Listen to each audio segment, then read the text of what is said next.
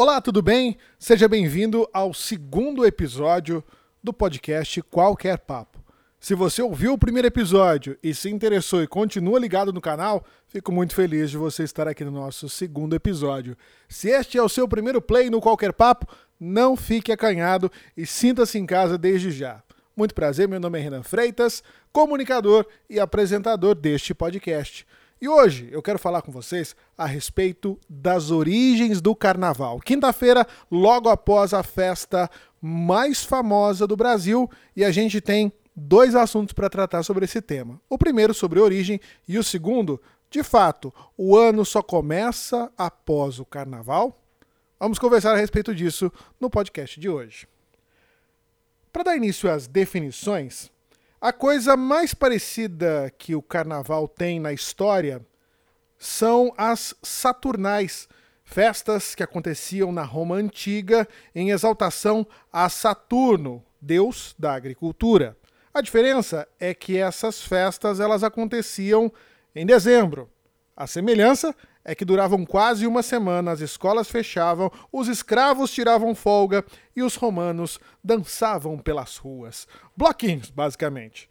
E assim, orgias e bebedeiras descomunais faziam parte do cardápio das diversões. E tinha até os famosos carros alegóricos, talvez daí tenha surgido o nome carnaval. Eu explico. Os carros daquela época, os carros alegóricos, eles levavam homens e mulheres nus e eram chamados de carros navales, ou, traduzindo, para carro naval, pois tinham o formato de um navio. Seria essa, então, a origem da palavra carnaval. Ainda que não se tenha registro que essas Saturnais tenham recebido o nome, né, os carros dessas Saturnais tenham recebido o nome de carros navales, é o que a gente imagina que tenha acontecido, segundo matéria da revista Super Interessante, Mundo Estranho, coluna.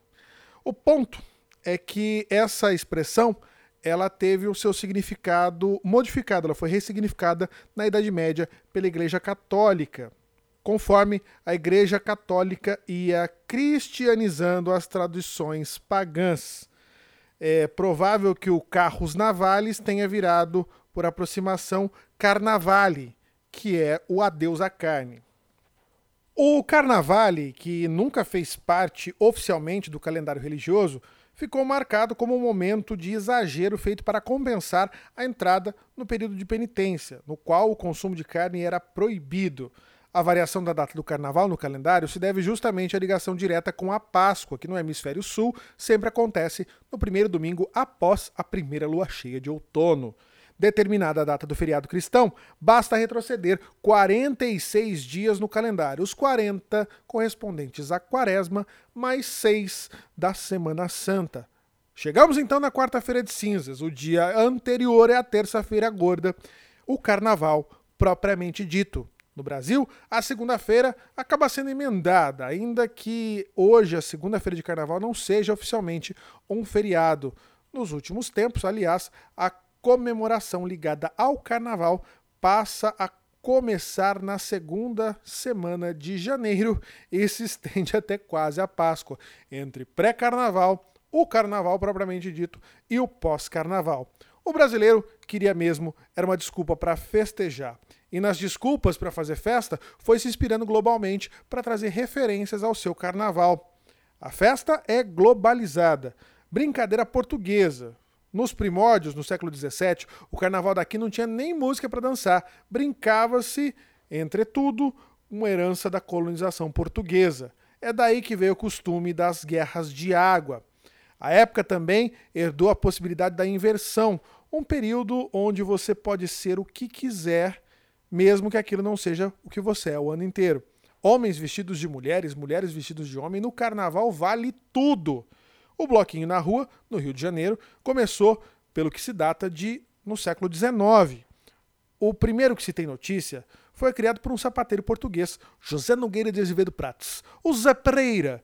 Em 1846, ele saiu pelas ruas do Rio de Janeiro tocando bumbo. A balbúrdia atraiu a atenção de outros foliões que foram se juntar ao músico solitário. Pois é, assim começava o carnaval de rua na cidade maravilhosa. Fantasias à italiana. Os bailes de máscara eram tradição em alguns países da Europa, como o exemplo da Itália, no século XIII. No entanto, as festas eram restritas à nobreza. Foi a partir do século XIX que máscaras e fantasias começaram a se tornar mais populares. Nessa época, os personagens de maior sucesso eram o Pierrot, a Arlequina e a Colombina, além dos trajes de caveiras, burros e diabos. O tempero baiano também faz parte da história do carnaval como nós conhecemos hoje. E claro, não poderíamos deixar de citar neste podcast os eternos Dodô e Osmar, quando os músicos baianos Dodô e Osmar, conhecidos como dupla elétrica, equiparam um Capenga Ford 29 com dois alto-falantes na verdade, duas cornetas, e saíram tocando pelas ruas de Salvador. Foi um sucesso. No ano seguinte, 1930, o Ford foi trocado por uma picape e a dupla convidou um compositor, Temóstocles Aragão, para compor. E aí nascia o trio elétrico. Definimos o carnaval. E aí? Bom, muita gente acaba fazendo a desculpa do período carnavalesco para soltar aquela típica frase brasileira. Ah, nada acontece antes do carnaval. O ano só começa depois da folia.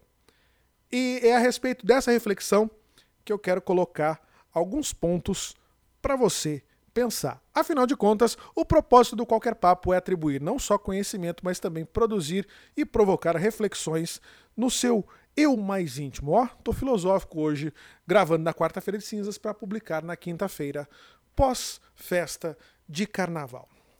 Já pensou quantas oportunidades você pode estar perdendo, ou seu negócio pode estar perdendo, se você deixar de fato para começar a se preocupar com os problemas do ano novo só depois que o carnaval passar?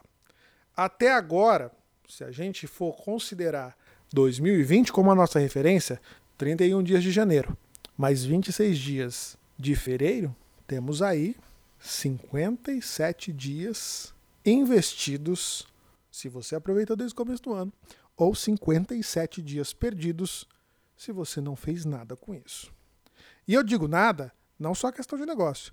Se você não estudou, se você não leu um artigo que te agregou alguma coisa, se você não produziu o seu trabalho acadêmico, se você não organizou as suas contas, se você não se preocupou em economizar sobre a desculpa de que ai, começo de ano é aquela confusão, conta para pagar, ah, depois do carnaval eu vejo nesse Depois Eu Vejo, você pode estar adquirindo maus hábitos. Então, vamos fazer uma reflexão? E sem culpa também. O que passou, passou, não volta mais. Que tal fazer um 2020 melhor, mais produtivo e mais organizado? O Qualquer Papo volta na semana que vem. Eu espero que você tenha gostado desse episódio que teve muito mais cultura do que insights, mas aqui a gente pode falar sobre qualquer assunto. E como gente boa tem a feliz mania de se encontrar, que tal se a gente voltasse a falar na semana que vem, hein? Tudo de bom e até mais. Tchau!